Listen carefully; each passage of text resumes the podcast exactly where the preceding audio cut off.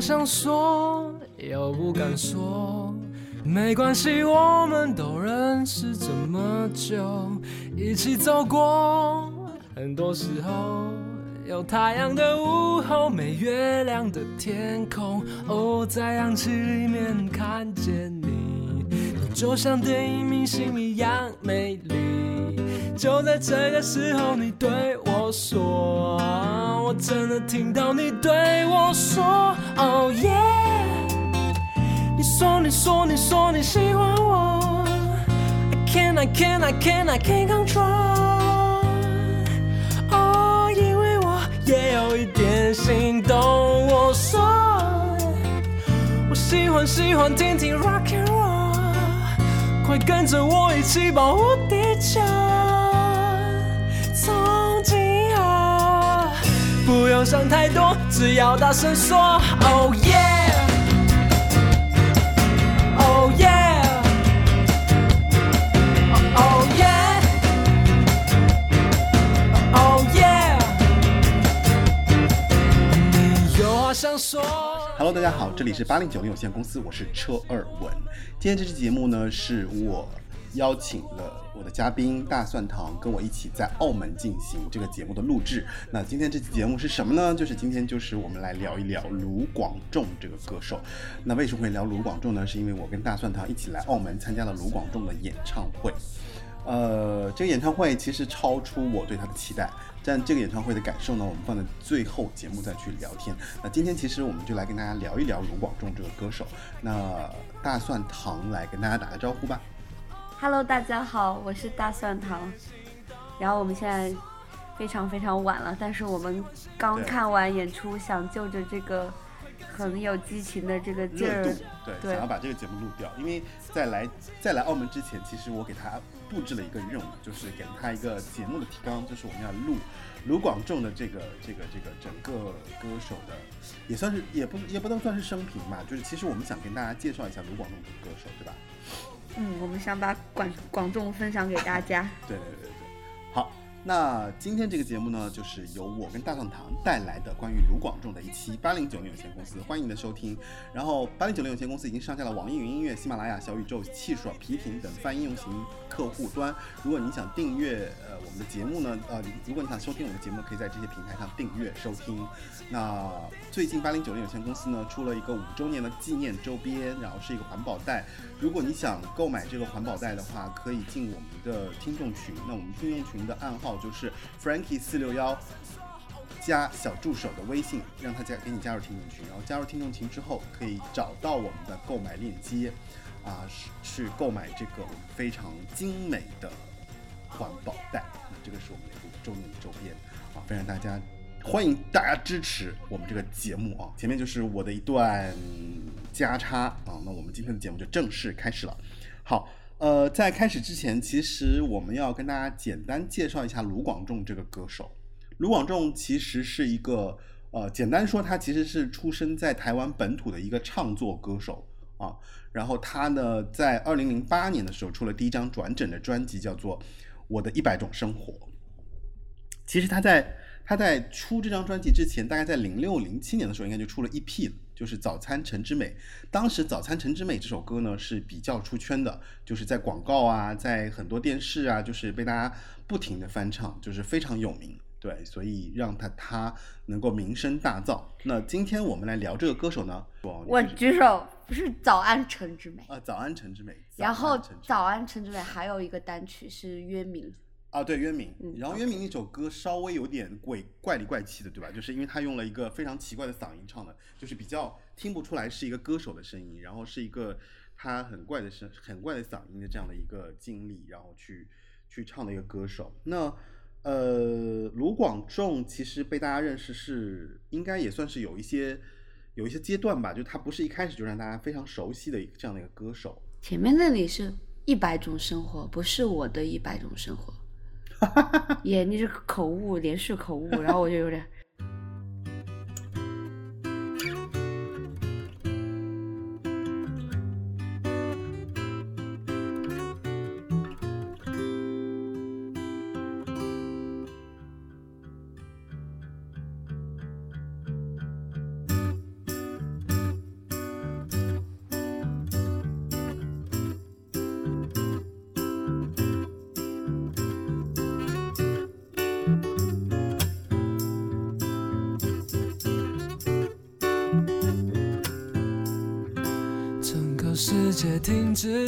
转动，很寂寞。走在海边数着萤火虫，好困惑。想要的生活怎么有一百种？不想掉进这深深漩涡。摆动，柔软的举起我，孤独给我自由，犹豫的好感动。想要的生活怎么有一百种？该怎么走？谁来告诉我？每当我背对星，着地球，发现自己其实脆弱，不敢说。哦我这里更正一下，就前面其实我们讲的这张专辑的名字叫做呃一百种生活 right，呀，一百种生活。然后它的 EP 是早安陈之美。耶，可以了，我舒服了。好，那就是在这个铁粉面前，确实不能说错话，因为说错话就很容易遭到他的鄙视和白眼，没有，没有，对不对？对不对？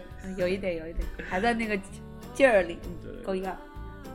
然后，嗯，简单说一下卢广仲吧，他其实是在大学时间、大学期间，对他，呃，大学期间其实一直就是有学习这个弹弹奏吉他。据说他弹学吉他好像学了三个月，然后就开始写歌了。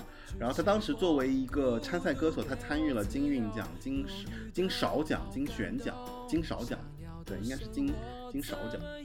对他毕业于淡江大学的吉他吉他社，然后这是他最早的一个资历。然后他后来他的作品多次在金曲奖上获奖，啊，包括像年度歌曲啊，包括他自己也有入围最佳男歌手啊。就这些，其实使得他非常的怎么说被大家所关注到。那他最有名的一些歌曲，像《早安陈之美》《我爱你》，还有《刻在我心底的名字》。《刻在我心的名字》算是近几年他比较出圈的一首作品，因为有涉及到 LGBT 群体的这样的一个呃影视作品，对吧？做了这样的一个主题曲，然后被大家非常的就是记得比较清楚嘛。然后他是出生于八五年的台南县的一个这样的一个本土的很 local 的一个小朋友。然后呢，他小时候其实非常喜欢。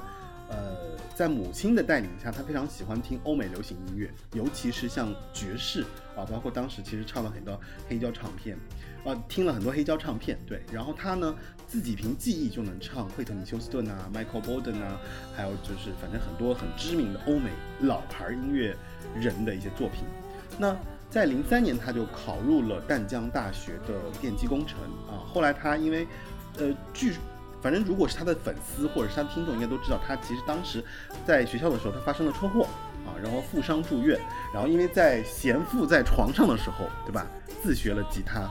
其实总的来说，他其实就是因为这样的契机，然后就就是搞了音乐。我我想刚刚补充一下他学吉他那一段，嗯就他大一的时候嗯被公交车就是碾到脚骨折，嗯然后所以他说他当时就是躺在那个床上，嗯什么也干不了的时候，他嗯就是练吉他。嗯他那个吉他是他表哥送给他的，嗯然后他说，据说是他那时候一天要练九到十个小时，嗯，所以我不知道常非常的有强度。我不知道说就是具体是不是真的是练三个月，嗯我就、嗯嗯我们就可以写歌什么的。嗯那我就说，正因为你什么都不能干，只有吉他陪你的那个时间，嗯很纯粹的练习，所以使他在那个技艺上的提高也很深。因为他不是一个嗯，就是很简单的弹唱歌手，他的吉他的技术也非常的好。对。然后就是，那我想问，就是这次来澳门听他的演唱会，出于一个出于出于一个什么样的角色？铁粉嘛，对吧？偶像的偶像的铁粉。我觉得，首先因为这个其实还是他，因为他在大陆的演唱会好像这几年没有嘛，对吧？对我追溯其实是一五年，我嗯一四年草莓音乐节有听哦，他在主舞台，有有，就是那个时候是第一次认识他吗？还是不是认识他很久了，但是第一次看他真人表演，的这个对在在草莓音乐节？，对，然后一五年爵士上海音乐节，嗯，然后再是一五年年年底香哦港击飞音乐节，明白。然后就在那之后，因为一些事情，他淡出了内地的视线。哦，那最早呢？早最早什么时候开始是听？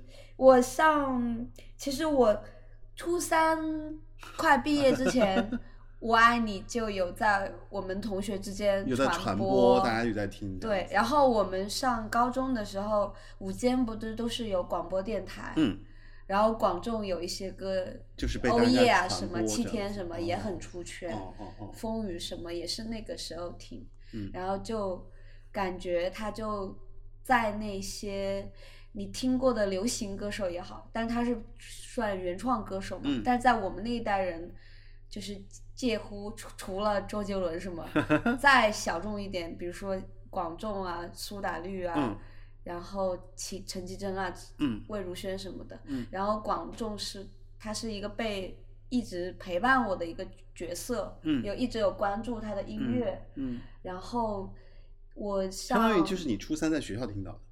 对初三在同学之间吧，就是那时候大家嗯就是用 MP 三 Yes，往 MP 三里灌嗯嗯嗯。灌歌这样。对，那什么时候开始，就是他这个人突然就跑到你，就是觉得说一个，因为听歌其实我们说平时听的话也会有很多歌手嘛，嗯，对，但是他突然怎么就跑到了一个让你觉得说，哎，我非常认同啊，非常喜欢啊，我非常喜欢这个歌手，他的作品我一个一个都拿来听，到嗯。这个阶段是大概是什么什么样的一个过程？他其实有一个契机，嗯让他成为我的本命歌手，嗯就是我有一个有一个发小朋友，嗯小时候因为我嗯是学画画，嗯我们先是在画室成为没有那么熟的朋友吧，嗯画室同学，嗯到后来忽然他从画室的同学，然后他们学校拆迁。然后有一半儿去了另外一个学校，嗯然后他是属于那个另外一半，嗯转来我们学校，然后转来我们班，嗯然后我觉得有一个这个契机，我跟他成为很好的朋友。嗯然后他也是在我们成长的青青青少年时代，他很喜欢广广众。嗯然后我因为很爱我这个朋友，然后 也由此所以就是对于成为我的一部分。对于他的很，对于这个朋友身上的这种，就是跟你这种，呃，我可以称称为亲密关系吗？可以，对，其实这种很亲密的关系，其实被他的音乐所移情了，可以有这样的一部分，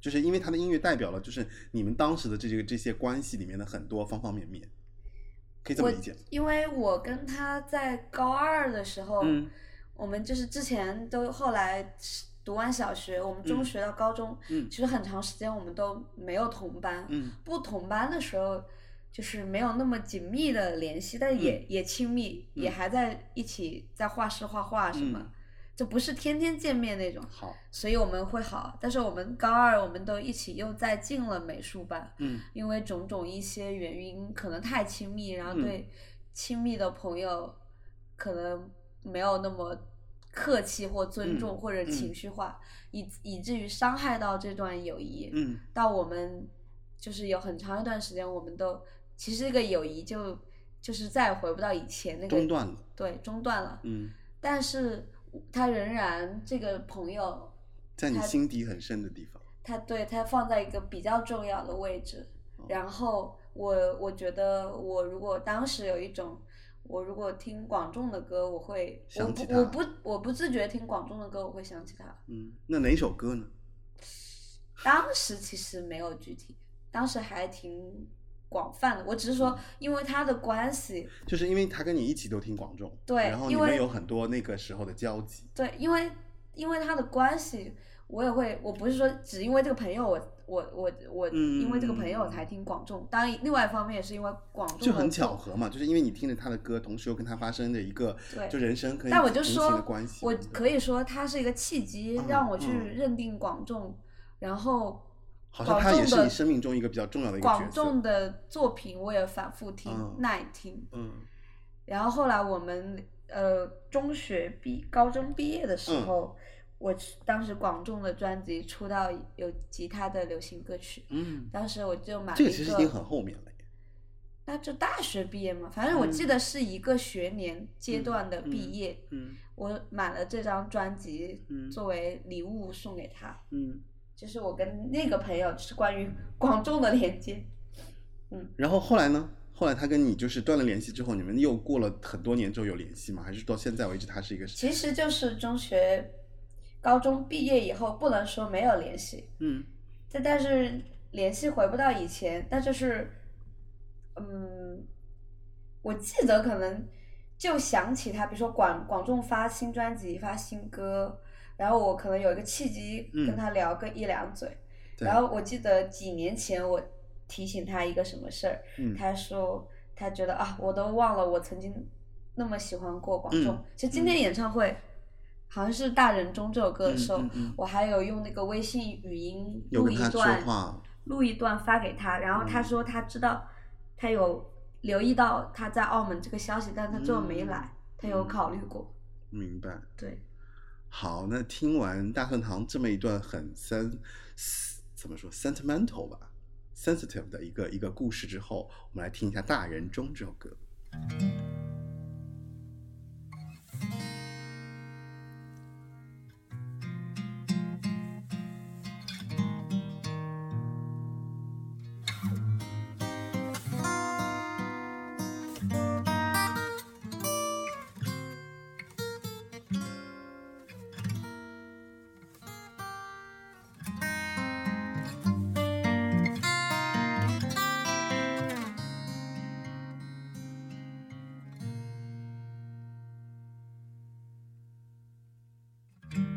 安静的人想很多，说话的人专心说。上班的人在五楼，下班的人活得自由。勉强的人不快乐。快乐的人，那就是我。你也想跟我一样，雨下起来唱了首歌。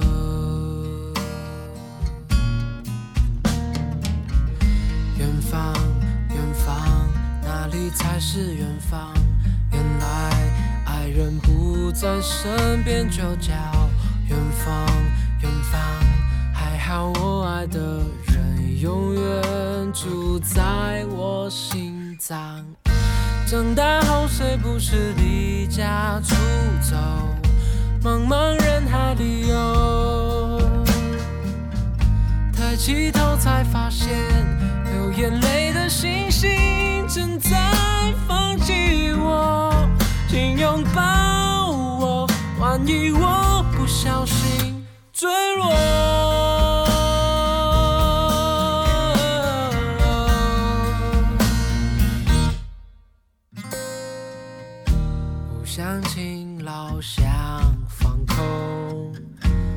常失败，好想成功。车水马龙里，我抓着支持我活着的快乐。好，那前面就是我们听到的这个这个这个卢广仲跟大蒜堂之间的这个连连结吧，应该算是 connection 对吧？应该算是一个 connection。好，呃，这个部分我们来聊一聊，就是你心目中他是一个什么样的歌手？他因为其实我觉得你你前面已经讲了很多了嘛，就是关于你反复听他的歌，然后他又跟你产生了一些很紧密的关系，然后他应该就是他在我这儿的形象是什么样的？对，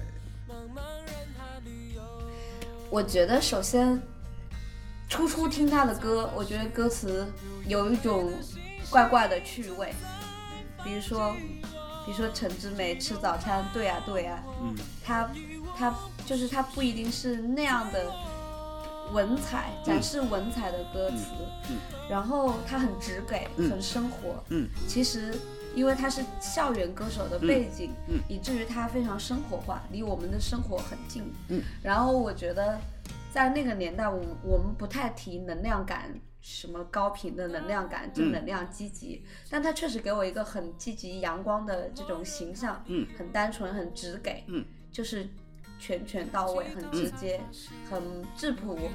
然后，然后我在好多年前，我刚刚工作时候，因为我之前在一个跟密集的跟音乐有关制作的一个影视公司，嗯然后我看了广众的那个纪录片，嗯就是欧耶那一张专辑里面的，嗯，欧耶是七天里面的嘛，七天那哦也张专辑，对，七天第二张专辑，七天那个专辑他讲的那个专辑如何诞生，那个纪录片讲的非常非常详细。那时候广仲在学校外面租房子读书，嗯然后他的老板也就是天意嗯的老板钟成虎。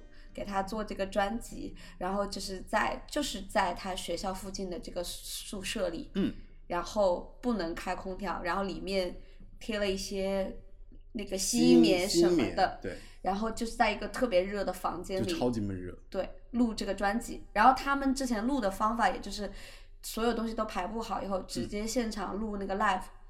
然后我在那儿，我也能看到他那个状态，就是创作的状态，还是他表演的状态。其实他并不是一个特别善于表达、能说，因为他也上过像康熙那样的综艺嘛。然后他还有一些宅男的那种形象，比如说唱歌，他以前很喜欢很穿害羞，对，然后喜欢穿长筒袜，然后唱歌的时候会不自觉翘脚，然后他讲话也有点尬，就是嗯，就是他有很多想说的，嗯，然后他会憋，然后在那儿坐憋了憋半天，憋了个哦耶，憋了个嗯，就是很可爱的形象，很像离离自己生活不远的，我觉得是一个很亲近人的形象吧。就很健康、很积极。然后呢，在表达上可能缺少一点，就是像他音乐表达那么自如自然的这样一个人，对对，对吧？音乐给人还挺可以挺闹腾，也可以很深沉。嗯，对，就是他给你的感觉应该是一个非常健，怎么说？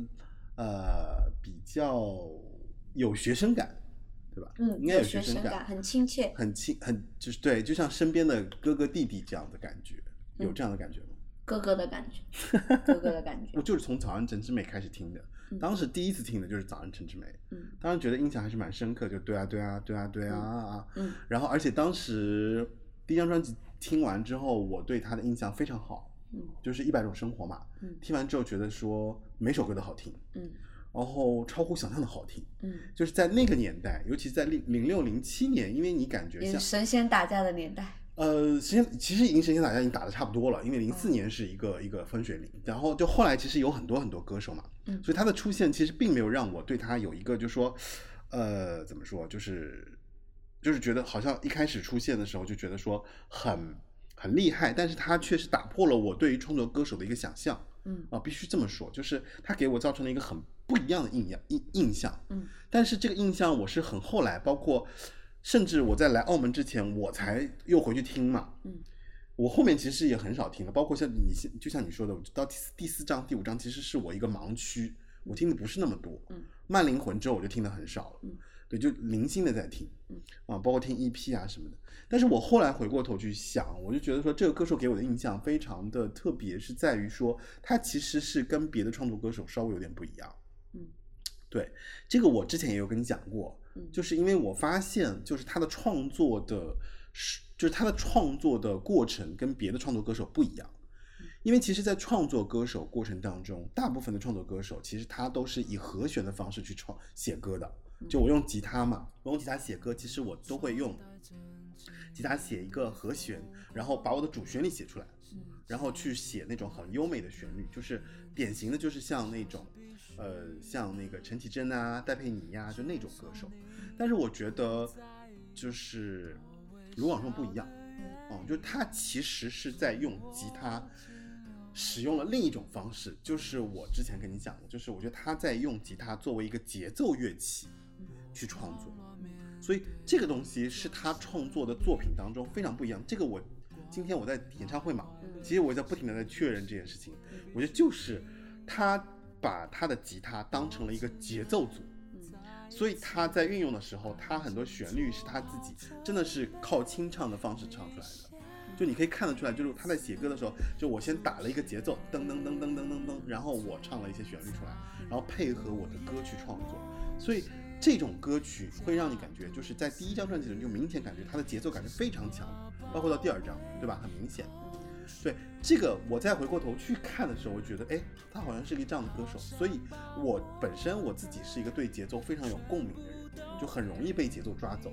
那么我再回头去想说，我是当时为什么我听到第一百就是一百种生活这张专辑，我就对这个人有点刮目相看，是因为我觉得当时这些歌其实我潜意识没有意识到，因为这些歌他用了一种不同的方式是去唱或者说去演绎也好，那用现在的方法去看，其实有点怎么说？就是我们前面其实提到的，就是它有一些爵士的背景，嗯。因为爵士里面就很明确，就是乐队里面吉他其实有不同功用的嘛，有的人是 solo 的嘛，对吧？就旋律的，有的人可能就是做节奏的嘛。就就直接就用那吉他出了一个节奏，啊，这个相当这个当然是我个人的理解啊，嗯。反正我现在想来，我会觉得说，哎，好像卢广仲是一个这样特别的歌手，嗯。所以他给我造成了一个很大的影响，以至于我后来，包括你现在跟我说，你说啊，我来听卢广仲，我毫不犹豫的去买了这张演唱会的票，嗯。我毫不犹豫的跟着演唱会就跟你一块儿来了，嗯。就是因为我忽然发现，其实虽然我有一段时间没听他的歌了，嗯。但是我再回去听的时候，我发现好多歌我一听我就可以从头唱到尾。嗯对，所以那种认同感非常强，也是在那个年那个那我那个年纪的时候，因为我可能比你年纪大一些，所以在零八一零年的那一段时间，我觉得他的这个出现，弥补了我在听流行歌当中的一些很特别的一个歌手，所以他给我造成了很深刻的影响。还有就是包括我今今天最有意思的就是你一直在路上 Q 我嘛，就是我一直在说那个 偶夜那个那那一首哦耶，我们真的能唱二十秒，没想到这个就车车就是一个预言家，怎么样？预言家就偶 偶夜开场，开场大家就站起来，开场就感觉是不感觉就结束了。我是不是有跟你说？我说这首歌做开场非常棒。对，但我确实它氛围很像是，很像是你安你演唱会结尾感觉到的，但也不违和，也是 OK 的。而且，但是还有一点，我觉得就是卢广仲还有一个非常大的优势，是因为他的音域非常的广，嗯就他的音域其实是很高的。包括今天现场，他其实有唱了很多那种类似海豚音的这样的一个区区间了，对吧？就是他的声音是很高的，然后他会把这个声音都展现出来，所以其实我觉得他唱功也是在的，然后条件也是有的，然后能力也是有的，然后唱写歌的方法又比较特别，所以我觉得他成了一个在我心目中是一个特别有印象的歌手。unique 的人。我想补充的一点是，首先我觉得广仲的声音很有辨识度，嗯。作为男歌手，嗯，然后他也不是走那样的唱功路线，嗯，就是不是我们印象里对，唱功男歌手。就，不是那种很就是非常要炫耀唱功的对这样的一个人。不是炫耀技巧型的人。对对对对对。其次是刚刚车车车车车推论广众的创作的方法，嗯，然后我想补充一点的是，首先我觉得他肯定有你说的他的节奏他自己的特色对他节奏的，因为他也不是他的那个扫弦或干嘛，嗯也不是一个 normal 的普通的一个怎么样，对，他的编排有 jazz 的味道，包括我们聊的，包括钟成虎老师给他找的乐手的这种编制，嗯，他就是有 jazz 蓝调的这样的色彩，对，然后跟肯定跟他小时候跟妈妈听歌的这个品味很有关。但是我说他创作，但是我不觉得他的旋律，因为他很多是，其实他现在当然自己也写词，但之前是自己写曲嗯会更多。嗯比如说曲子怎么来，比如说你可以哼唱这个嗯调出来，我觉得。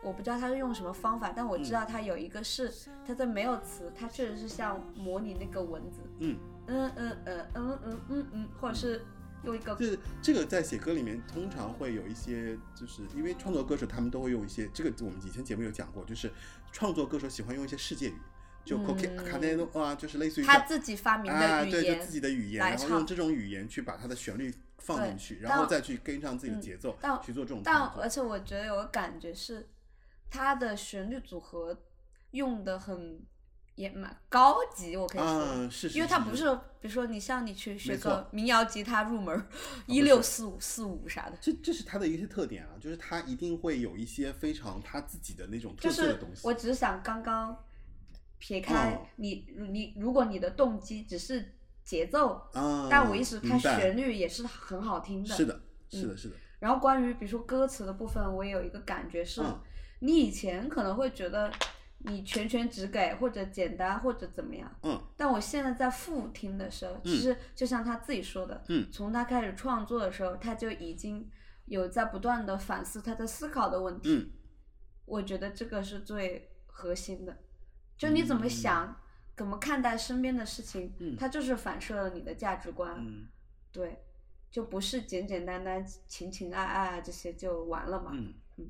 说到这一点，其实我对今天的这个演唱会上他说的那个印象，我有点深刻。就是，当然，因为今天演唱会，我觉得他非常的 sensitive，嗯，这是让我没想到的，但他一直是超一个敏感的男超孩。出我对这个歌手的预期。就是因为我本来真的是想说随随便便来听听他的歌，也就是就是因为你本来就很喜欢嘛，就你没抱那么啊，对，没有到那么没有抱那么大的期望，但是现场真的让我有点对他哎刮目相看，因为我在听那个就是刻在你心底的名字的时候，我真的是你知道就一秒飙泪，嗯，真的是就瞬间啊，我自己都有点控制不住，我说怎么会这样？就是这完全不是我，这不是我感觉这不是我，因为本来我这首歌对我来说是不是他那么多序列里面排第一的歌嘛？嗯对，包括他后来我爱你，我是可以理解的，因为我爱你的歌词我是很有认同感的。嗯啊，然后还有就是我我自己比较倾向于，就像我今天一直在唱《偶夜》那首歌是一样，就是我对他的最好的印象就停留在《一百种生活》和《七天》嗯哦，这两张专辑对我来讲是真的对他是印象极其深刻的这个这个这个回应。然后到《慢灵魂》的时候，对我来讲其实是有一些打折扣，因为我会觉得说他其实有一点就是嗯怎么说节奏就没有那么抒情的部分太多。对，就抒情的部分有点太多，所以我会觉得说，就改变了他之前他在我心目中的印象，因为我更喜欢那个带劲儿的他，更喜欢那个阳光积极，然后上来就是那种，就是把所有的这个这个情绪都拉满的那种，就很就像今天演唱会的第一首歌，就你一、嗯一坐下去，他音乐一起来，你一站起来，你就觉得说，对了，就是这个感觉。嗯我今天才意识到，因为我中间听的像手机仔和鱼仔呢，其实也都是单独听的嘛，因为 EP 嘛，他没有那么明确的说，好像这首歌我我我只是觉得当时就觉得旋律好，但是没有那种就是坐在那坐在下面就是觉得真的有被 touch 到的那种感觉。但今天我就觉得他所有的这些慢歌真的是有在那边他早期专辑那些，嗯。像最寂寞的时候，嗯。寂寞考什么，嗯。也很也很也很 soft 对吧？也很我一直我感觉其实也是很饱满的，嗯。就是钟成武当时形容他，嗯，你一个没有什么恋爱经历的人，但你写的情歌为什么这么厉害？哦就是能够感染到人，嗯很厉害。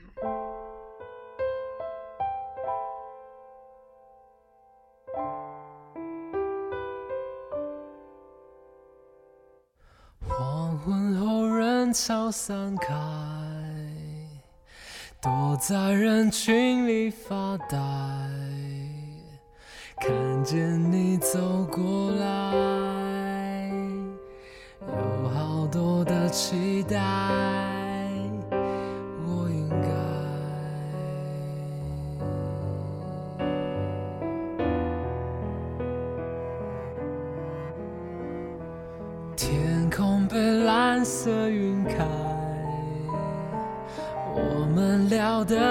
灿烂，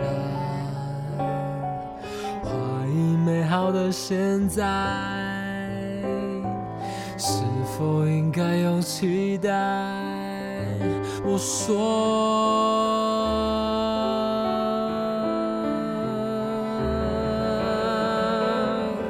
这是今天最寂寞的时候，太阳照着你好温柔，所有的希望怎么被绝望淹没？这是今天最寂寞的时候，看到他牵着你的手，害怕我自己无法忍受。对不起，我会离开，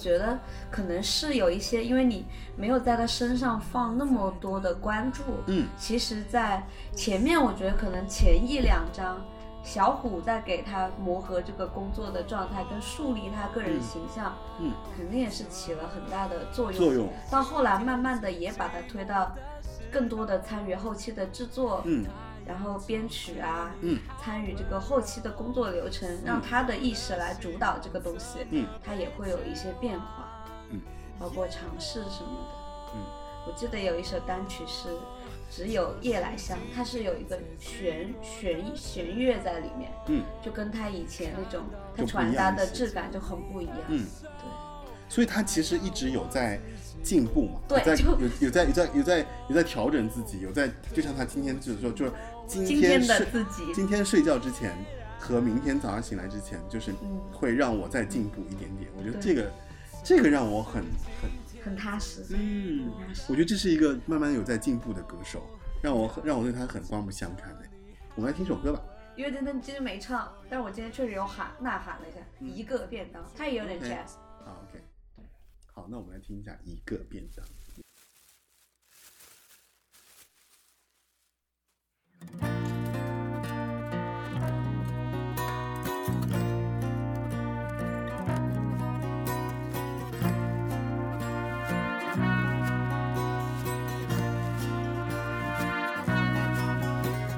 命运之神有胡须”，他说 “Make a wish will make you rich”。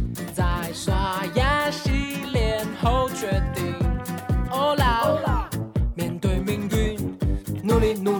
喜欢睡觉也喜欢你。喜欢你，因为我而开心。最美好的那天会像颗棒球打到 we。巴拉巴拉巴拉巴拉巴拉巴拉巴拉巴拉巴拉拉比达。我有七个愿望和力量的肩膀。Señorita,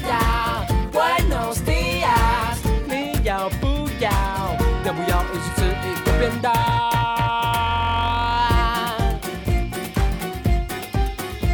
变蛋一个变蛋万丈高楼平地起。所以今天先吃便当吧。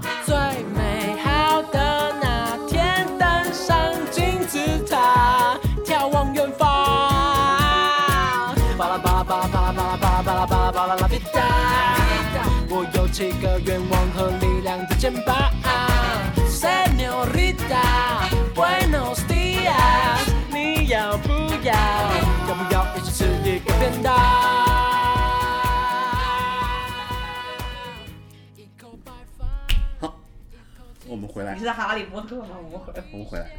那呃，前面其实我们听完一个便当之后，我们来听听呃，大蒜糖其实有跟有机会跟广众有在很近的一个接触的这样的一个机会啊。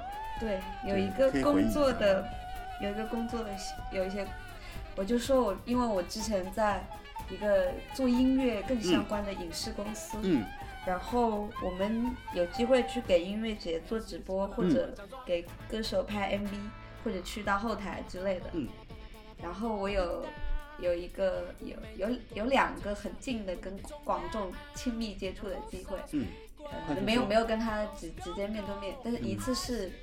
一次是一三年草莓音乐节，嗯，就有张曼玉的那次，然后我还当时只是哦，就 clean 那个那个那嗯个 clean 那张是吧？张曼玉 clean。对啊，就张曼玉给他配了重塑 做乐手 华东什么的。OK，然后那一年在，而且那一年音乐节还没有搬出北京的比较核心的，还在通州运河公园，还可以嘛。嗯。然后我当时只是实习生，嗯。然后我很幸运啊，这个工作竟然这么有趣，还嗯。能去草莓玩嘛。嗯。当时我们直播主舞台，嗯，然后我借着哦，这也就是你刚刚说的，就是你第一次跟他有接对就第一次看他表演因为之前只是听嘛。嗯然后当时也可能看演出也也很穷啦，也没有很多钱看演出。然后，然后有一个机会，就是因为我们是工作人员，所以有有那工作证什么的。然后我就借着给我们同事拍工作照的机会，嗯然后在他因为他在他表演的那个，甚至你现在去呃 YouTube 跟优酷什么，你是能找到当时草莓音乐节我们的直播流，嗯我们放乐视的直播流被、被整个扒出来之类的，然后我去给同事拍工作照，然后就是正好在后台。就是在台上都不是后台，因为草莓没有严格意义上的后台。嗯呃，然后就是在舞台的台侧，就是跟广众在一个台上，嗯然后我就除了拍同事 也，也拍了很多广众，非常非常近，可能也就啊一米多吧。嗯，有跟他打招呼吗？但没有他的表演嘛，打什么招呼？然后，但是呢，我印我印象很深刻，那你可以挥挥手。嗯，没有啦，就是你你在你在斜后方看他，你打挥挥手。但是你他如果转过来看乐手，他是能嗯看到你的。是有看到。然后他可能会觉得这个人很诡异嘛，因为我当时嗯穿的有点儿，我觉得有点夸张，就是我还带了一个什么，当时音乐节戴那种嗯太阳墨镜，然后就是不是一个工，就如果是后来我工作状态，我肯定是黑 T，、嗯很低调，我也不会怎么样。当时是很扎眼，因为我我后来我的老板，我们再回头把那个录机的嗯录像翻来，大家复盘这个演出拍的怎么样？说小童你，我本名叫小童，小童你有点有点扎眼了，就能看我跟 广东在一个台上，嗯而且我印象很深刻，我上台以后，他记得其实他的表演嗯。就是很简单，鼓、吉他、贝斯几大件嘛，对对对对对，他那时候东西都很都很简单。他的呃，然后有时候有那个很厉害的小号老师，嗯。然后那个鼓旁边就是有一个书包，书包嗯。漏了一节文件夹，上面写着繁体字“广嗯。广众”两个大字，嗯。我当时觉得很亲切。那是一四年第一年，嗯。呃，然后一五年爵士音乐节，我又很幸运，当时我还是个 不是一个不是一个听爵士的人，甚至觉得广众跟爵士也没有那么搭嘎，就感觉就是广众踩在了一个灰色边边上。就怎么会去爵士音乐节？你会对有疑问？嗯，对我有一点疑问吧，一点点疑问，就是相比其他人，因为其他很多现在你知道的大牌，你当时都不太清楚跟了解。嗯当时有地烽火，嗯有 D D Bridgewater，有 Joe Stone，有那个 Victor Wooten，都是大牌中的大牌。嗯广众在那儿，那肯定不是最大牌的，嗯，那么多都是欧美、欧美格莱美他还，算是个流行歌手。对，他在那儿就比较流行歌手。对，当时我当时在主舞台工作，我就跟我老板说啊，我要去那个第二舞台，第二舞台的直播的机位会少一点，是嗯三个机位。嗯我跟他说我要去第二舞台看广众了，然后拿了一个全通证，然后就怕别人拦我嘛，我可以站在那个就在舞台下面，我跟广众甚至有对到眼，而且当时我是受那个爵士音乐节的主办的邀请、j Z 的邀请，嗯。给他们画官方的贴纸，嗯。那些大牌老师我确实很多都不认识，就是有画，但是都不在主要位置，嗯。两张贴纸广众都是最大的那个，我当时很想拿这个去后台找他签名，嗯。然后就是你懂吗？就是你又是工作人员，你又不想行使这个嗯。之变，你要有一点素养，所以我当时还是介于一个要去不去，我在那后台等了他一会儿，就是我们演完，他没有立马回他的帐篷，然后遇到一个 MC，我就说这个贴纸你一定要交给广众，就是就是告诉他我画了你哦，然后我记得当时还有很多的现在的早餐店的这个嗯，这个这个应援会的会友，啊也有很多去看广众的，嗯有。有拿这个贴纸，拿很多。那是我跟他一个机缘，然后那一年，嗯呃那一年是一五年，然后月底有香港的那个音乐节，嗯，然后看完，然后就他就在内地的活动基本上就对，因为他一五年出了一些事情对，一五年出了一些事情。对，就说到这件事情呢，那我觉得不得不说，就得提一下，就是在一一年的时候，二零啊不是二一五年的十一月份的时候，然后当时其实是台湾艺人黄安在微博上有指责卢广仲作为一个。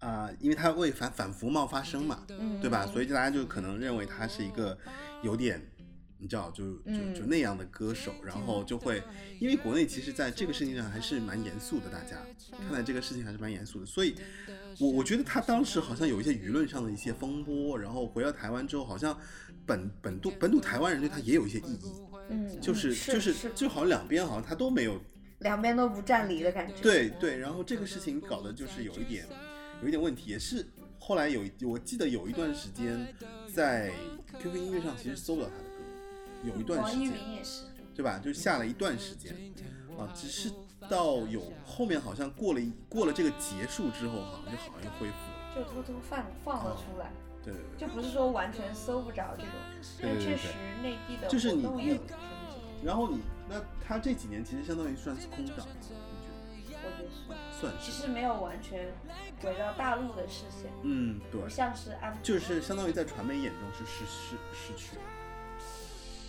其实，我我觉得有一点是属于他本身就也不是那么主流的说艺人，啊，他就是还就还是有一点儿小。众但是其实如果没有这个事儿，因为他那那个时候基本上草莓音乐节一整年的草莓音乐节很多场都会去，对，其实是你要跟着这个走，其实是相当密集的嘛。嗯。但是确实因为这个事情，大家都不想冒这个险，嗯，然后就是我觉得其实我现在，特别是因为我们这个播客，嗯，有了这个呃前面做的一些功课，所以再去搜关于这个事事件，嗯，然后我发现，其实你说他有没有强烈的表态呢？他也没有。是啊，然后关于黄安这个人，当然也很奇怪，他他去因为我也看了一些资料。对，但但我就说广众其实没有一个明确的要怎么样，对，而且他其实就是没有明确的政治立场或干嘛，他就是还是更 lay back 要做音乐。嗯既然你们都要留言，就是不是说你骂我一句我就要说很多自证或者要明确怎么样，但是我觉得他就是把自己的本分做音乐这个事情做好。然后你如果要说，那我就暂时。就如果微博都是迎来这样的留言，那我就暂时不怎么发，他也不怎么回应。我明白你的意思，对，就是其实他选择了一种更静悄悄的方式，就是暂时不回应。对，而且而且我觉得他跟张悬的角度不太一样，因为张悬毕竟也有家世的背景。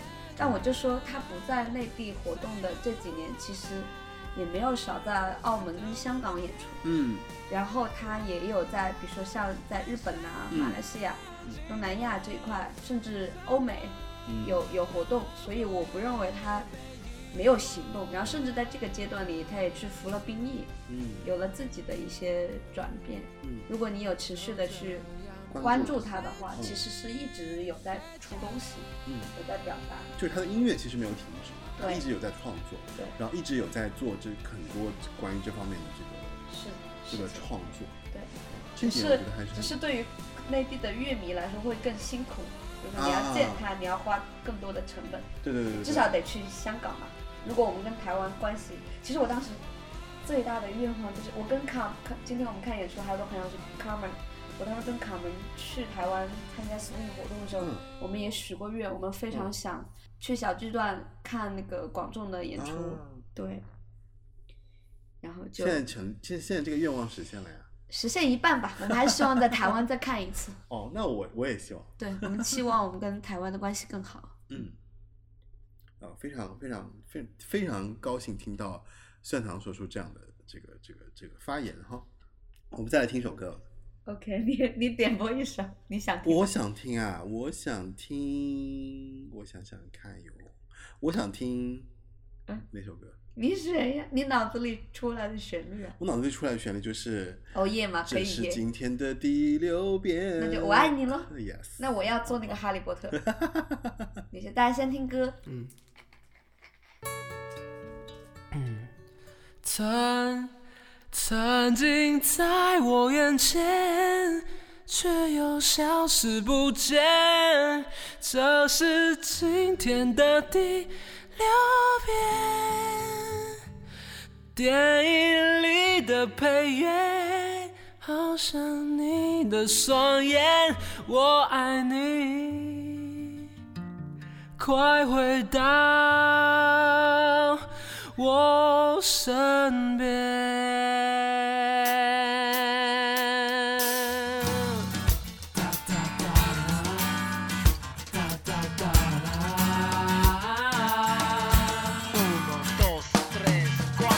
好不好？好不好？好不好？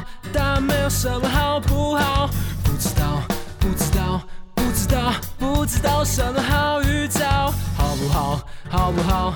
好不好？哒哒哒哒哒哒，不知道，不知道，不知道，不知道什么好预兆。太阳公公出来了，他对我呀笑呀笑。我爱，你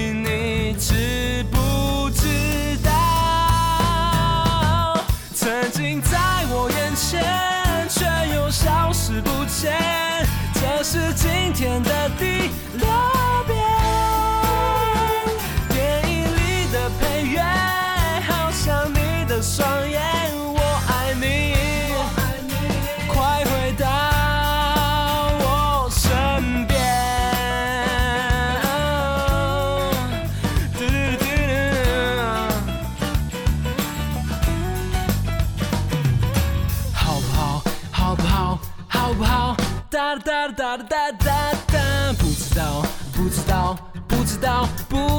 什么好预兆。太阳公公出来了，他对我对对我对我笑呀笑。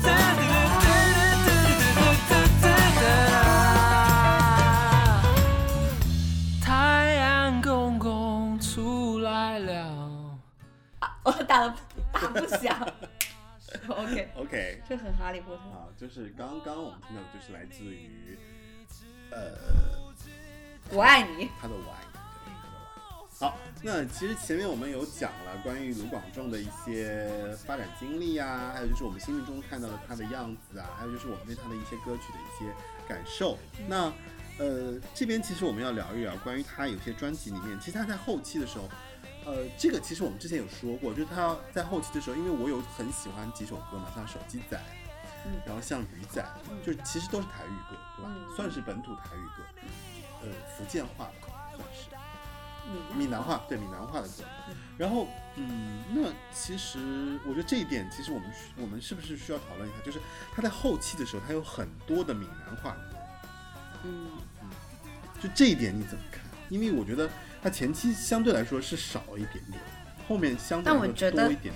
我觉得是可能前期自己的作品，就是有有早期也有港边男儿什么非常早的嗯专辑里有、对有有台语歌有，陈绮贞写词。啊，对，但我就是觉得，呃，首先比如说像鱼仔什么的，他那个时期他去演了演了那个。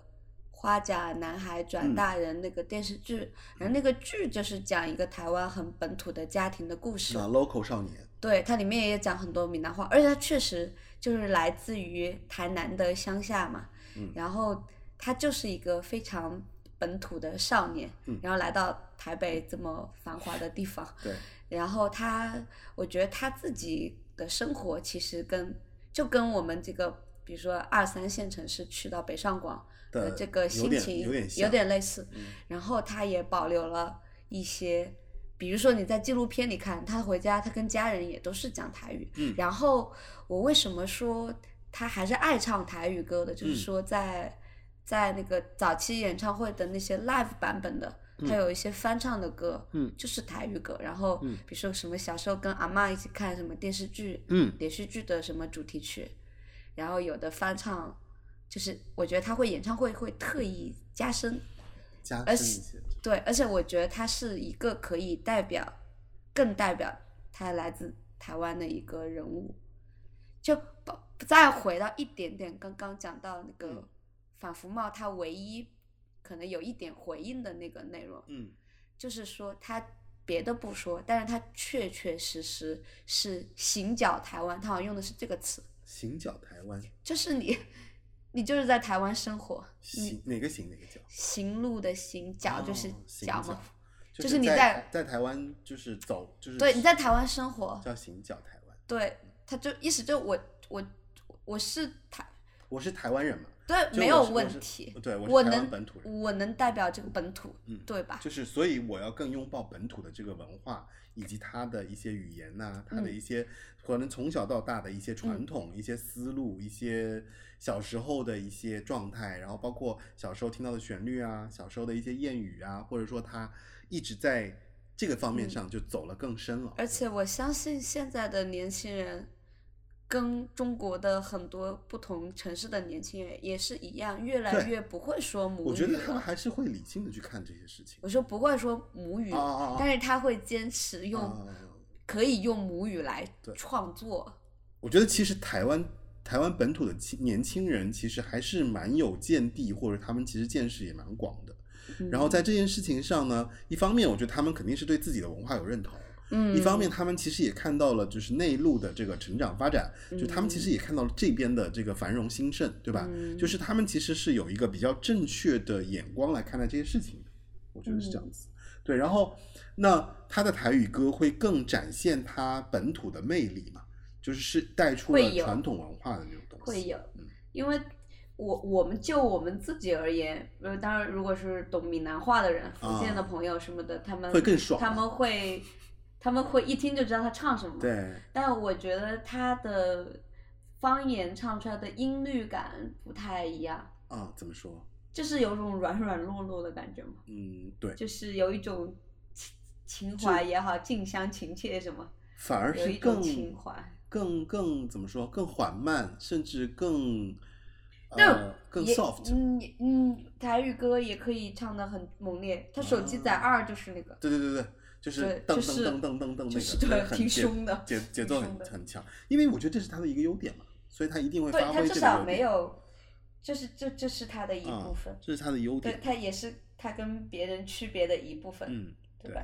非常的。你你这么听，好像陈绮贞没没咋唱台语歌，陈绮贞也有，但是就是我我说了嘛，就前面我就说了，就是她其实跟陈绮贞最大的区别就是陈绮贞是一个非常重旋律的人。但是陈绮贞的歌词很好，人家对哲学系毕业的，对，就是她又会写词嘛，然后她的我就她的旋律我跟她的就感觉歌词我就感觉会更清冷拗口一点，我是这种感觉，但是但是我觉得卢广仲是更直接、更直给的，然后更生他活，而且他的音乐就是我觉得他跟就是他能出来，我觉得就是因为他非常特别，就他完全就是我我说的，就是不同的写歌方式，我觉得这一点真的是不一样，对吧？嗯因为包括像现在我们听到很多一些歌手啊，一些创作歌手啊，你会感觉他其实也是那种就是陈绮贞那一挂的，对吧？就是他们还是偏向于说，我会更提供很多文学意象，然后呢，旋律会去包装这些文学意象。但是卢广仲的歌，说白了，我觉得其实没有很明确的文学意象，它都是很直给的。想你就是想你了，爱你就是爱你了，寂寞就是寂寞了，这也是他的文学意象，对吧？就是他是很直白的，嗯，但不它的所是咬文嚼字的它所有的。东西都是很直接，就是你一听你就会明白。包括就是你包括像《藕叶》这首歌，我真的就是不知道该说什么好。你就是呕了一天，因为因为我从歌词我就特别喜欢这个人，就是嗯有话想说，对吧？然后又不敢说，就是是你生活中会很直接的看到的一种人，他会直接用语言来跟你表达的一种事情。嗯但是卢广仲他用音乐给你表达出来了。嗯对他就像把日常生活唱出来的那种，呃，松弛感，我觉得这点是他给人最亲近的那个部分。嗯，对，好吧，那我们还是得来听首歌。咱就听手机仔二吧，哦啊啊啊！手机在二，啊对呀、可以的。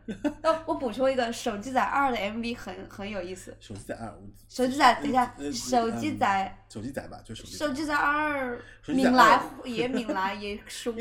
哦也行也行也行。而且我补充一个，手机仔二的 MV 是一个一镜到底然后就是是一个直播。他说大家唯一的特效就是你得疯狂给他点赞，哦就有那个 emoji 飘出来，大家有有兴趣可以去看一下。这样吧，就是这两首歌我们都放进去，好的好的因，为因为一跟二一我是真的很爱，，OK，就是车车太喜欢一对了，两个都是闽南话 集大成之作开手机手机始瞎说了。仔一其实严格意义上说，手机仔一应该是我喜欢他这么多歌当中的 top one，哦后来才被鱼仔给替代就这个必须要说明。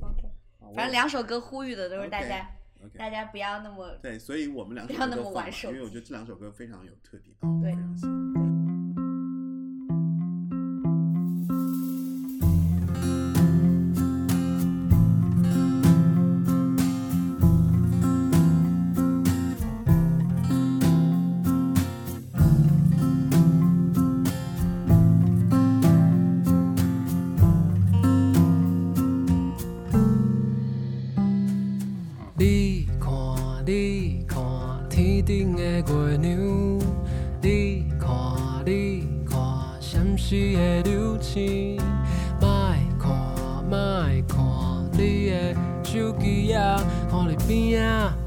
的火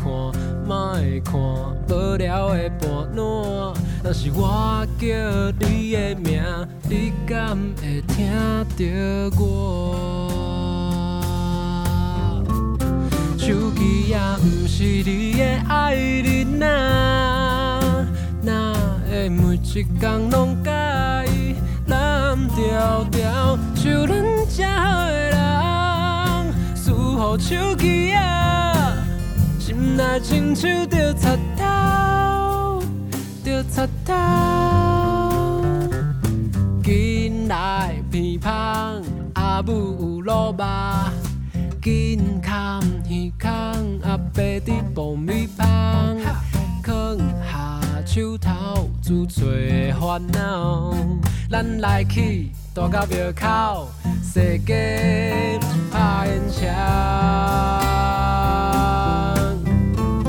手机也不是你的爱人啊，哪会每一天拢甲伊蓝调调？像咱这好的人，输予手机啊，心内亲像着插。手机也毋是你的爱人啊，可会当留一点时间？甲我作伴，一粒爱的电话，毋免充电，会使陪你过春夏秋冬，予我陪你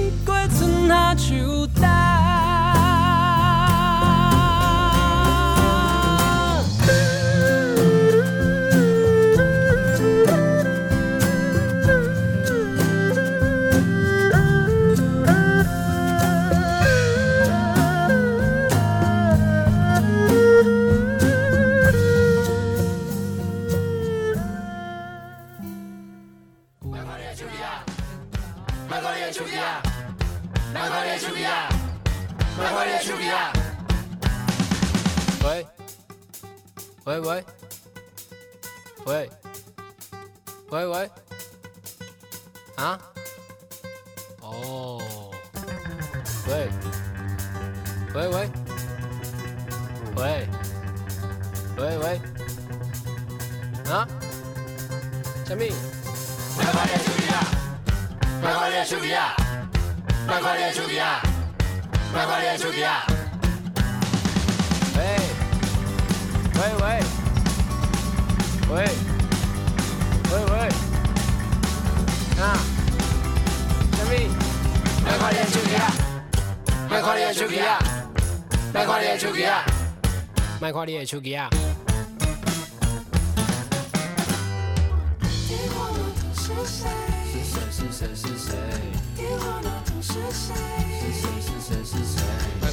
看你的手机啊！卖看你的手机啊！卖看你的手机啊！卖看你的手机啊！卖看你的手机啊！卖看你的手机啊！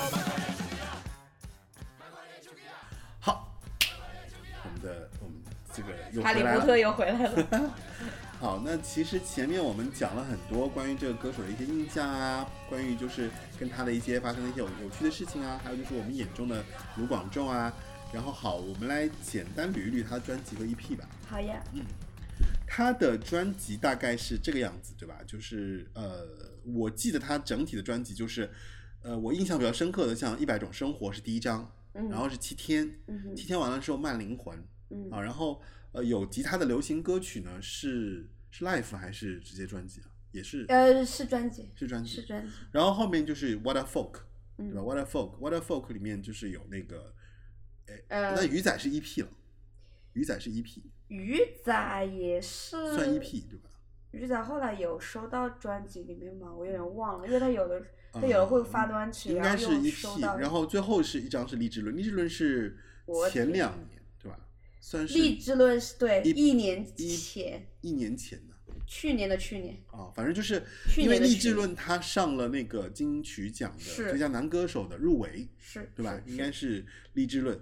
那励志论我是后面才听的，然后包括像录音专辑，呃，还有小巨蛋演唱会，嗯对吧？嗯嗯然后还有他的大人中，其他就是一些一些一些一些 EP 了。EP 其实大部分的歌其实都收录在专辑里面，但我记得有一首他翻唱，像《天黑黑嗯》，对吧？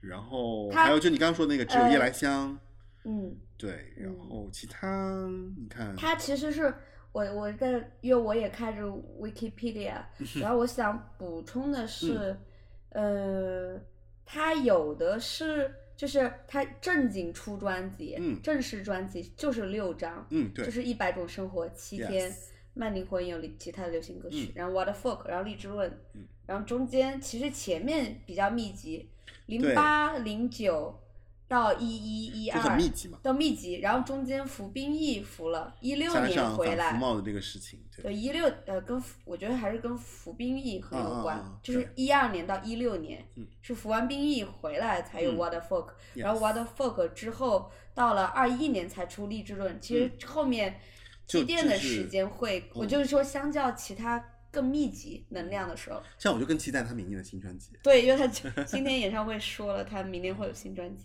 然后他正经的 live 专辑也出了三个，就是有嗯出版的，一个是 live in TICC，、就是台湾的一一个会议中心是吗？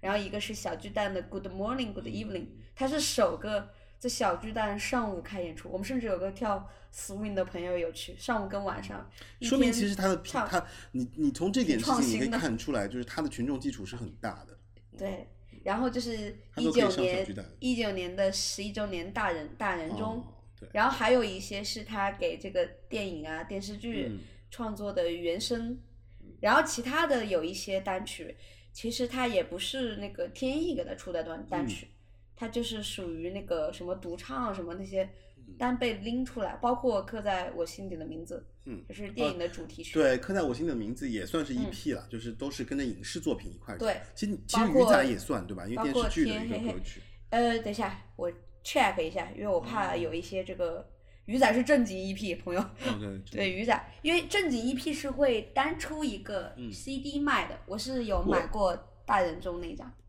我还有一首歌我印象比较深刻，就是那个卢凯彤，嗯，我因为他玫瑰木，就是没，sorry，我刚刚在喝水。玫瑰为里面木是吗？那首歌他给他合唱，包括他其实应该也是写吧，对吧？对对。这首歌我印象还是蛮深刻的，我非常喜欢。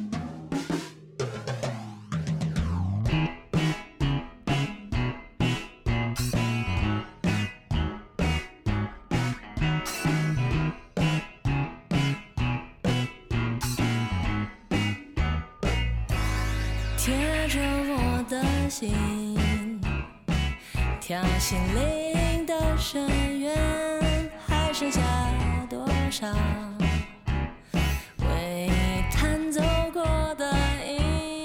这是一个流浪的旅程，不得我喊停。旋与旋之间震荡着空气，等待一种共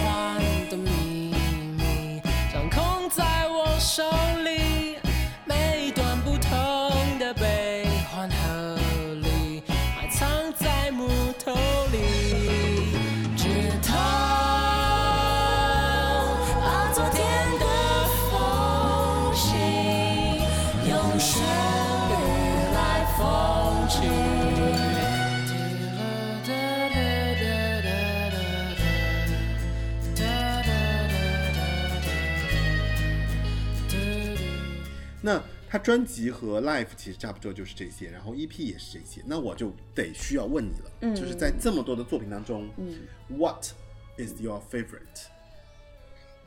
其实真的很难选，特别难一个铁。粉真的，一提提到这些，他就简直我是什么歌都他想。我我不过我我就必须只能选一首，我就没或者选一张专辑。呃，是我就怎么说呢？我我我我觉得我还是可以算铁的，虽然没有那么铁，就是没有那个如数家中很铁。了，很铁了。因为但是我今晚确实整个一个处在一个 KTV 状态，每首我都 都能唱。选一首吧，就是你凭直觉，你选一首，你觉得我就是会选，我们这样，我们选一首快歌，选一首慢歌 OK 公平一点。可以可以。慢歌就肯定是大人中，哦，慢歌是大人就中车车肯定有有点不屑，没有没有没有没有，我们刚回来录音的时候，我很尊重你啊，就这个是你喜欢的嘛，对吧？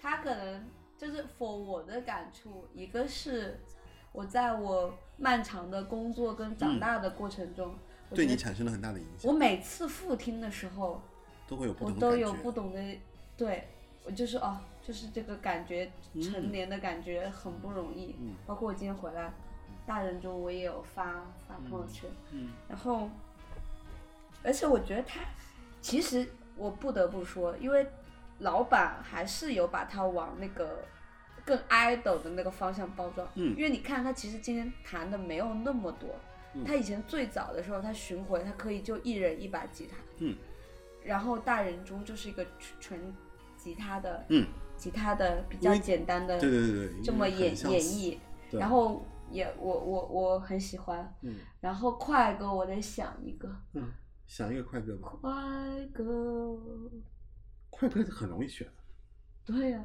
快歌我就快歌，我现在脑子里哦耶呼啦啦啦哦啦啦呜，啊嗯那个再见哥哥我都好喜欢再，见勾勾，哦，就再见哥哥还口水流下来，嗯，哦很难选，一个吧，那可能还是哦耶吧。如果我喜欢一个人，我可能就会 愿意唱这样的歌去嗯，因为这个去表达，太直给了。因为偶夜这个歌词确实写的还有开心餐厅怎么办？啊，开心餐厅，还有开开心餐厅，还有狂迪呢，狂迪太新了嗯，for me，嗯 OK，那可能是哦耶，偶夜，第二名是开心餐哦，来回来回来去去选了偶夜。哦耶吧，哦耶今天呕了二十多遍，，OK，嗯。那我觉得你很有眼光。那当然，因为《偶夜》这首歌对我来讲，我是觉得啊，因为我听完《一百种生活》之后，我就想说他还能写出什么样的歌？我觉得他有，我稍微对他有点小看，因为到那个时候的时候，嗯，然后但是我发现七天来了之后，我想，嘿，这个歌手可以啊，就是而且还能就写出这样的歌。就是第二年啊，朋友，对啊，就紧接着但我我现在想，有可能当时他其实这些东西都已经写好了，就磨不分不同的阶段来需要打磨，对对对对对对，而且那时候年轻有干劲。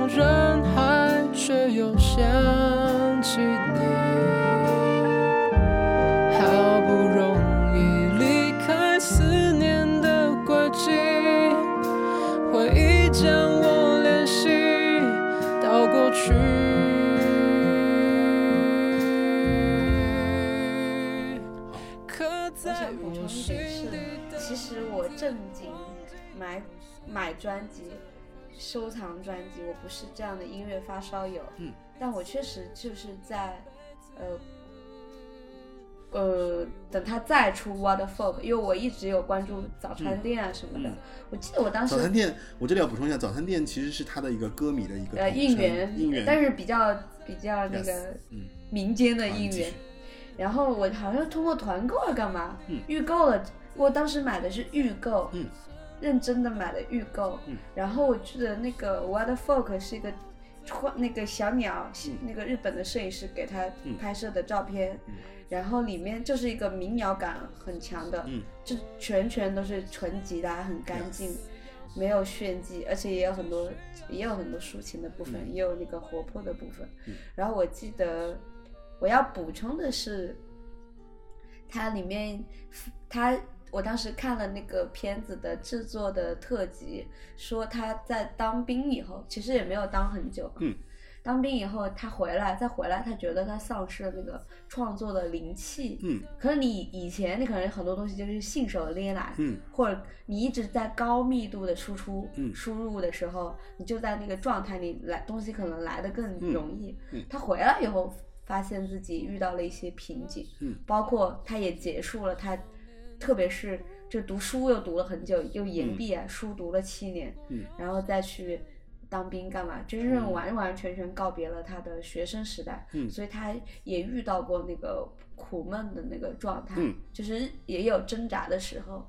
然后他当时就是，当时觉得写不出歌，很苦闷的时候，然后他有一个行为是，他从台北走回了台南的家，走了好好多天，然后？就徒步啊，就走路啊，背着包走路，拿着 GoPro 录一些像这样，嗯走路生活，对，徒步回家。徒步多少天？好几天，你可以查一下，这是查得到。然后，然后当时他就写了《你一定要相信自己》这首歌，然后这个动机也是，比如说小虎就说：“那你拿吉他，你试着弹点什么。嗯他就前面很简单的就是当当当，大家一会儿可以听一下。OK，然后他在反复的呃重复这个旋律、这个嗯和弦、这嗯几个弹的这个敲，它是敲出来的。嗯然后然后再补充这个歌的画嗯面跟意象就延展出来。嗯我相信他也给到很多人鼓励。一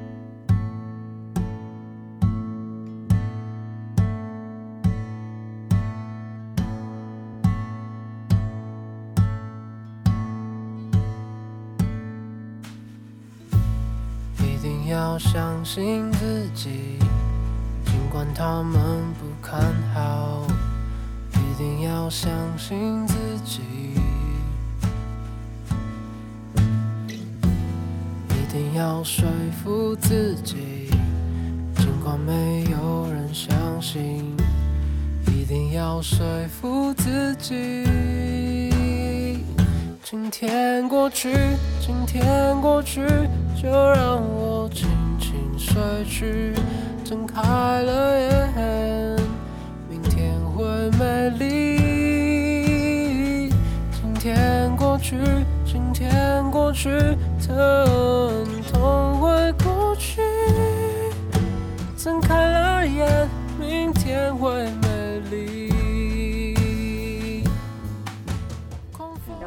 他为什么会从选择从台北走回台南，也有一个小小的插曲跟故事，就是年轻的时候，他阿公，他阿公当时那个现在我觉得九十多，可能快一百了吧。然后阿公年轻的时候想做那个鱼的生意，然后去台北进货，结果那一年遇到寒流，鱼苗都死掉，阿公是一毛钱多的都没有，没有钱买票回家，他就是走回来了，他就重走了长辈的那个路，哦，所以去感受了阿贡的这个对就是的感受。感受了阿公的历程吧，试着想象家人，而且我觉得他他在纪录片里显然也是很重家人情谊的人。对，因为他巨蟹，嗯，哦，对，也是巨蟹男子。呃，还想补充的是，其实我还挺好奇，他有的关于那种感情还挺，嗯，比如说可不可以继续说爱，比如说什么结婚钻戒，就那我说 What the fuck 那张，嗯，他感觉也没正经有过什么绯闻、啊恋恋爱爱什么这种新闻，怎么可以写出这样就是很深情的东西？我真的觉得很神奇。就你对他有一些感情上的一些探究，情感上的探究。对，反正我觉得他很多东西就是，就是那你觉得他为什么没有谈恋爱？哦，我觉得不然真的很少。哦因为我所，因为我不光是会看他的纪录片、专辑、特辑，因为天意的频道我在油那管上经常看。对，当然当然也有人会会说他性向沉迷啊，哦但是我觉得，而他也参加过那种嗯呃 date 的那种节目，就是那种假假想情侣的节目，其实是有的。但我就说他自己没有太大动作，包括他上了一些自媒体，不是现在嗯。YouTube 的这种频道特别多，他上了一些宣传也好，反访谈也好，我觉得他首先他确实绝大部分能量都放在了创作上、音乐上，嗯嗯。好好练琴什么的。而而且他对自己也有一个想象跟要求，他希望他中年之后，三十五之后，然后好好的能把吉他的爵士的乐句练得更好，这是他说过的，电台里说过的。然后另外一个是说，他觉得感情亲密关系不像亲情，亲情有一个血缘，亲密关系就是。如果人家对你好，就像你说鱼仔的意向嘛，嗯他游过来，他游走，他的态度，我嗯觉得他就是更更尊重这个自然的这个状态，他不能够强求。嗯然后他的人际关系也非常的简单嗯，然后我觉得他不是不想谈恋爱，但是你要他很 drama 的，就是就是他可能接受不了感情中的这种走开，呃离开和就是就是所以过来和跟跟随和离开嘛，就是走这有近和离开的这样。这有一个很 humor 的，他我看了他在理科太太那个频道的访谈，那就是害怕呀，就是害怕那我不知道，我觉得这个很难断定，嗯因为我觉得我有我听完访谈有点理解他，大意是说他觉得像亲密关系、爱情或者是友情，他更多是友情，是人的一个护身符，嗯能让你有安全感，嗯，然后他更多的这个比重是放在友谊，但他也能意识到友谊也不是一辈子这个人就会在你身边的，对，所以他才会写出鱼仔这样的歌啊，对他会 就是说才会写出鱼仔这么精彩的歌。他会说缘起缘灭，而且他，但是他那个访谈里有个很荒谬，我现在听我都觉得有点荒谬。但他今天有一点让那个人意外，就是他还念经什么的，这个就是那个 part，那个访谈的那个、那个部分理科说哦问他、哦你的爱情的、idea 从哪来？他说他写情歌的时候我 我会想起。会想起天上的佛母，当时那个主持都很无语了，因为他从小就在庙旁边长大，他家有那个庙，所以他你说他打太极、嗯念佛经，他肯定是认真在干这个事。日复一日的我我反思。是觉得可能他首先他应该是一个，就是在情感关系或者说在情绪的判定上是一个非常非常高级的人，因为首先他能理解到，比方说很多层面的层面的这个关系嘛，嗯。尤其是我觉得鱼仔就很明显了，因为鱼仔你只要听完，你就会知道他把人跟人之间的这个两两性，也不能说两性吧，就是人跟人之间这种亲密关系写到了一个极致的状态。嗯。就他把他原本的呈现出来了，就是人跟人之间其实就是我尾随你，然后我跟你在一起，然后忽然发现我们阶段不在一起，然后我们又离开，嗯就是它是一个很自然的过程，所以我觉得他其实是一个在情感关系或者在这件事情上非常超脱的一个人。嗯嗯他看得非常的淡，或者他非常的站在很高处去看这些东西。嗯所以首先他有了这样的一个视野，他一定能写出这么 sensitive 的歌，嗯因为他可以站在各个角度去判断人跟人之间的这种关系。嗯但是因为他有这样的个这个犀利的观点，或者他自己看到了这个层面，所以我不知道是不是有一点害怕自己去承担在这个过程中的一些承受不了。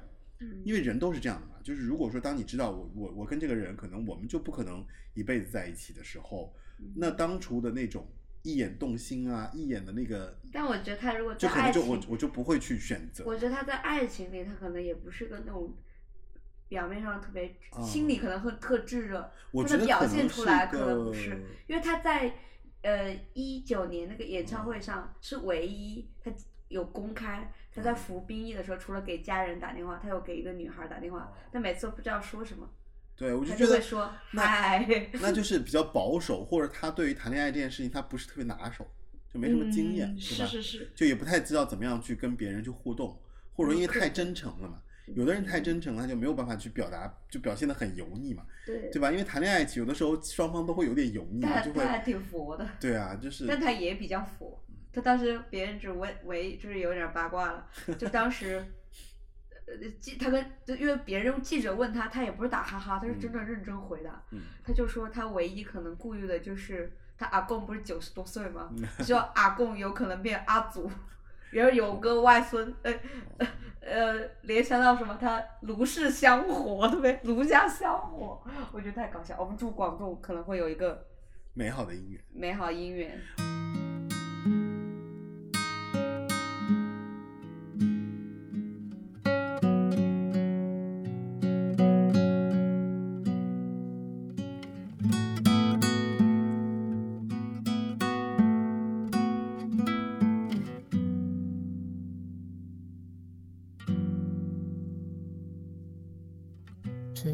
小的路很久没走，最近也换了新的工作，所有的追求是不是缺少了什么？想象着生活风平浪静。打开了窗户，突然想起你在的世界会不会很靠近水星？看鱼仔在遐想来想去，想来想去，我对你想来想去。想来想去，这几冬我的打拼甲认真，拢是因为你。花在风中摇来摇去，摇来摇去，我对你想来想去，想到半暝，希望我的天。带你回来阮身边。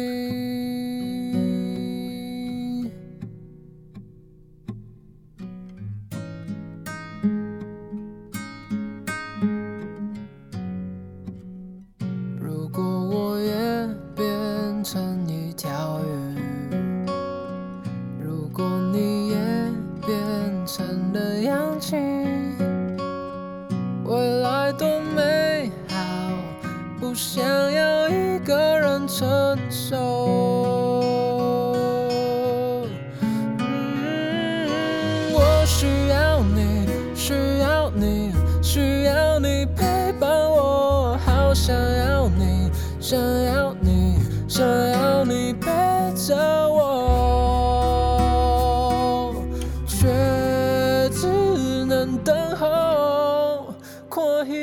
在遐想来想去，想来想去，我对你想来想去，想来想去，这几年我的打拼甲认真，拢是因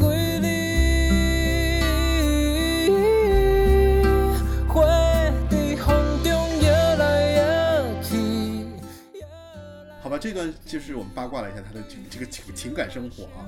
好了，我们就差不多。那我们回来，我们讲一讲那个我们今天的演唱会的感受吧。那其实最后我们就来讲一讲我们对他这个演唱会的感受。嗯我觉得你可以总结一下。我总结不了，我话太碎了。我 没有啊，就是我跟分享，讲感受你。看到现在我们已经两点五十三，依然很激动，证明这个演唱会的后坐力真的很大。对对对，就是首先，首先，呃，就我之前从业，因为我因为工作参与过非常多的演唱会的那个制作部分，嗯。所以我就首先我觉得澳门的这个场地非常的集中，嗯，哪怕你是最最最最最低档的票远一点，其实也离舞者啊不不不远。舞者表演者不远。不远，很近很亲切。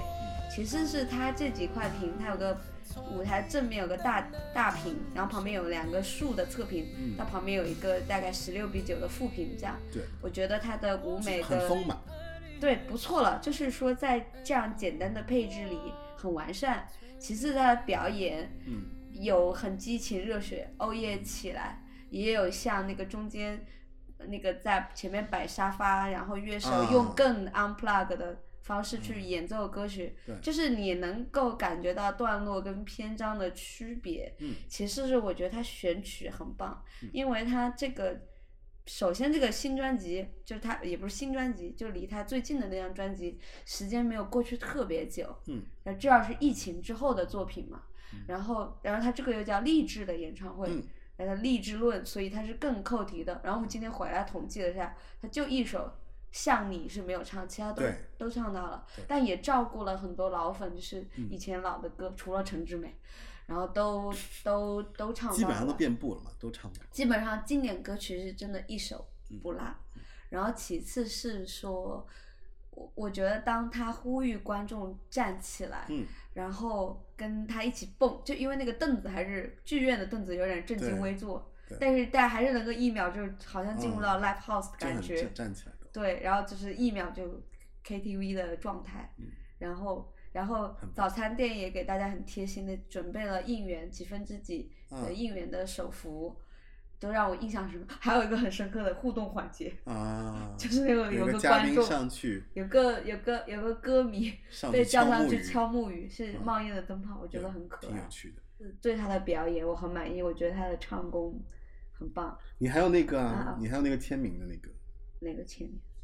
黑胶上去签哦，还有一个 part 是小哥应援有举那个一一一一百种生活的黑胶，他看到了，他有念出来，小哥就一个激动，一个箭步，他其实处在那个中间位置，对对对对，中间位一个箭步。保安是有有有有要保安有阻拦的架势，好像好像不构成危险，保安又保安也保安也挺佛的，然后他就冲到。就你看，就是我为什么说跟跟管跟舞台的距离那么近，他飞速的跑在舞台边，也没有很高，那舞台也没有很高，呃广众就非常亲切的还问了他名字，好像叫 Vincent，然后对，然后给他有黑胶有签名，对，就这些都趣味。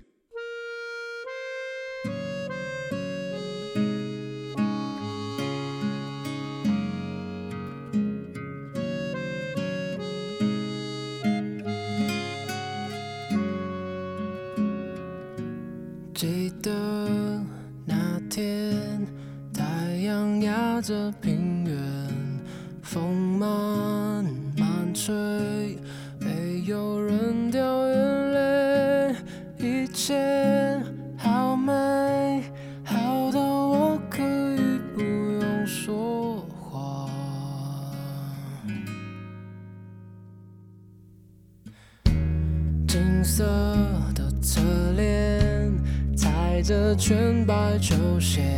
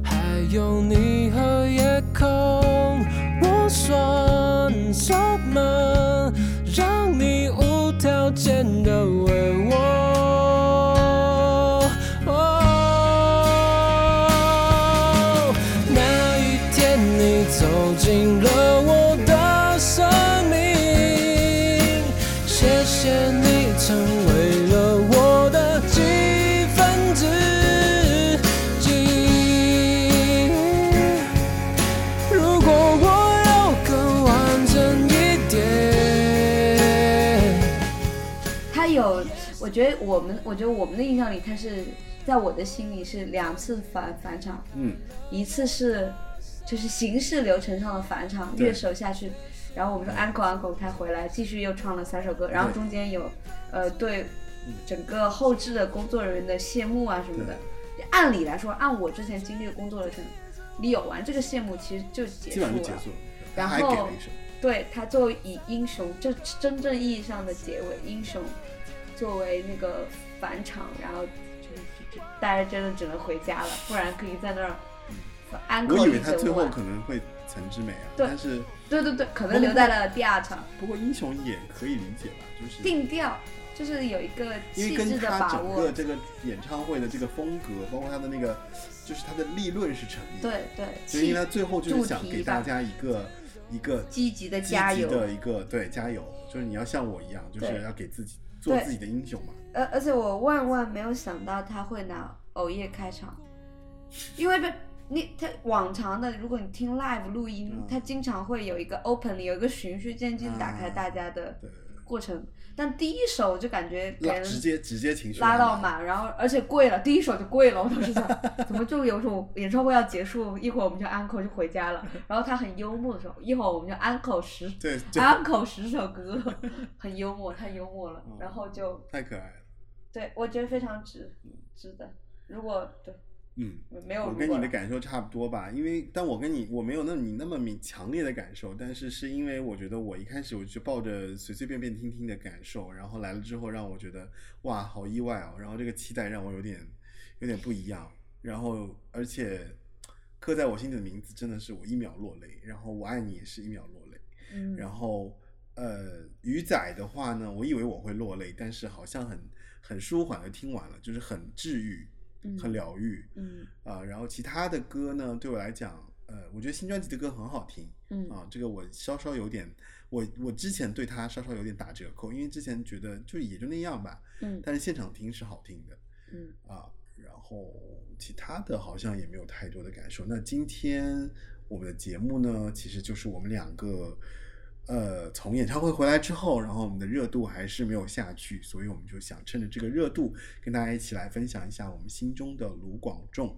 啊，然后非常感谢蒜糖来到我们的节目，跟我们聊卢广仲。啊，我也是非常的怎么说，就是在这么多年之后，然后又重新去听卢广仲，然后重新又觉得这个歌手非常特别，然后他给我的印象非常深刻啊，包括他写歌的方式，包括他出专辑的这种呃内容啊，包括他的歌词，就是跟其他歌手不一样啊，但是他又能通过这样这种很真诚、很直白、很积极、很阳光的这样的一种方式来呃获得大家对他音乐上的认可，所以我觉得这一点非常难得啊。呃，也希望大家能够通过今天我们的聊天，能够喜欢上这个歌手。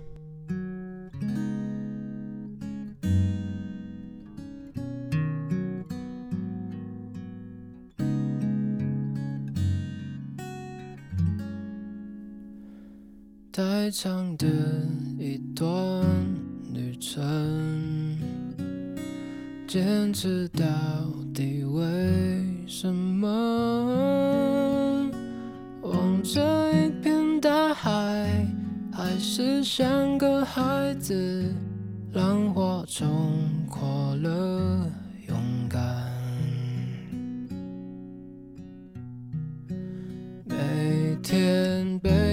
沉重的过往，即便日出还是会怀疑方向。如果你在我身旁，就是我的心脏，驱动我走向远方。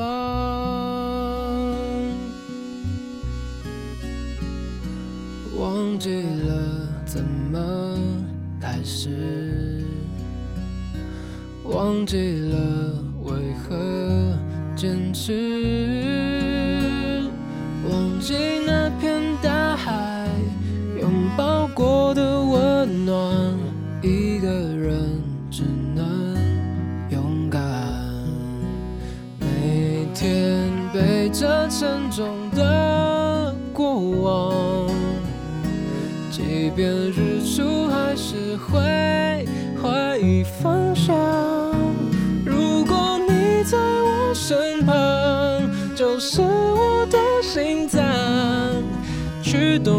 走向远方。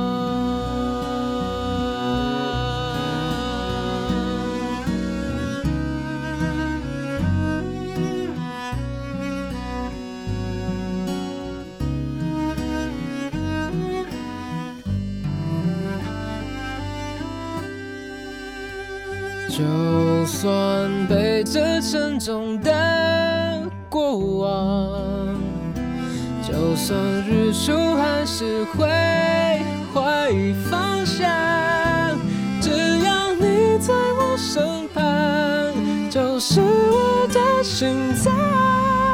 本期节目上架网易云音乐、喜马拉雅、宇宙汽水批评、翻译播客客户端。如果您想收听我们的节目，可以在这些平台订阅我们的这个节目收听。那节目最近呢也出了我们的五周年的周边，是一个环保袋啊，是我们新的 logo 的环保袋。然后这个环保袋呢，呃，目前反正是发发发售之后，基本上大家都非常喜欢啊。所以如果你想购买这个环保袋，或者说你想跟我们的一些听众啊、嘉宾有一些交流的话，可以加入我们的听众群。我们听众群的暗号就是添加小助手 Frankie 四六幺，Frankie 就是 F R I A N K I E 四六幺啊，就这个 ID，然后添加小助手的到微信群就好了，然后可以找到购买周边的这个方法。那今天这期节目呢，就是我跟大蒜糖给大家带来的卢广仲。是否真的有一百种生活这样的一期节目？那我们一起跟大家说拜拜吧，拜拜。哒哒哒哒，我们要一起唱唱陈之美拜拜吧，啊因为今天没有放。陈志美怎么唱来着？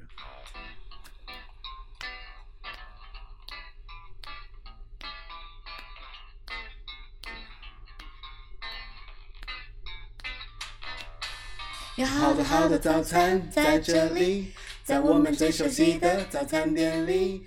不管你睡得多晚，起得多晚，陈志美永远在这里，欢迎光临。对呀对呀对呀对呀，对呀对呀对呀对呀啊，对呀对呀对呀对呀，对呀对呀对呀对。晚安，各位，不信我好像唱走调了，拜拜拜拜。好多好多早餐在这里，在我们最熟悉的早餐店里。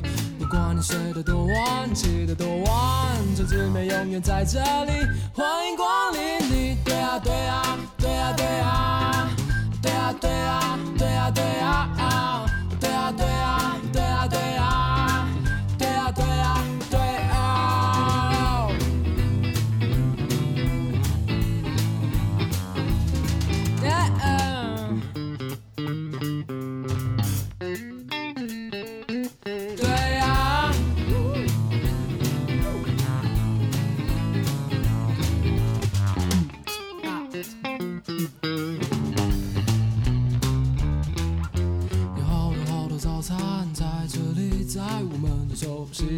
餐店里不管你睡的多晚起的多晚这姐妹永远在这里。欢迎光临你对啊对啊对啊对啊。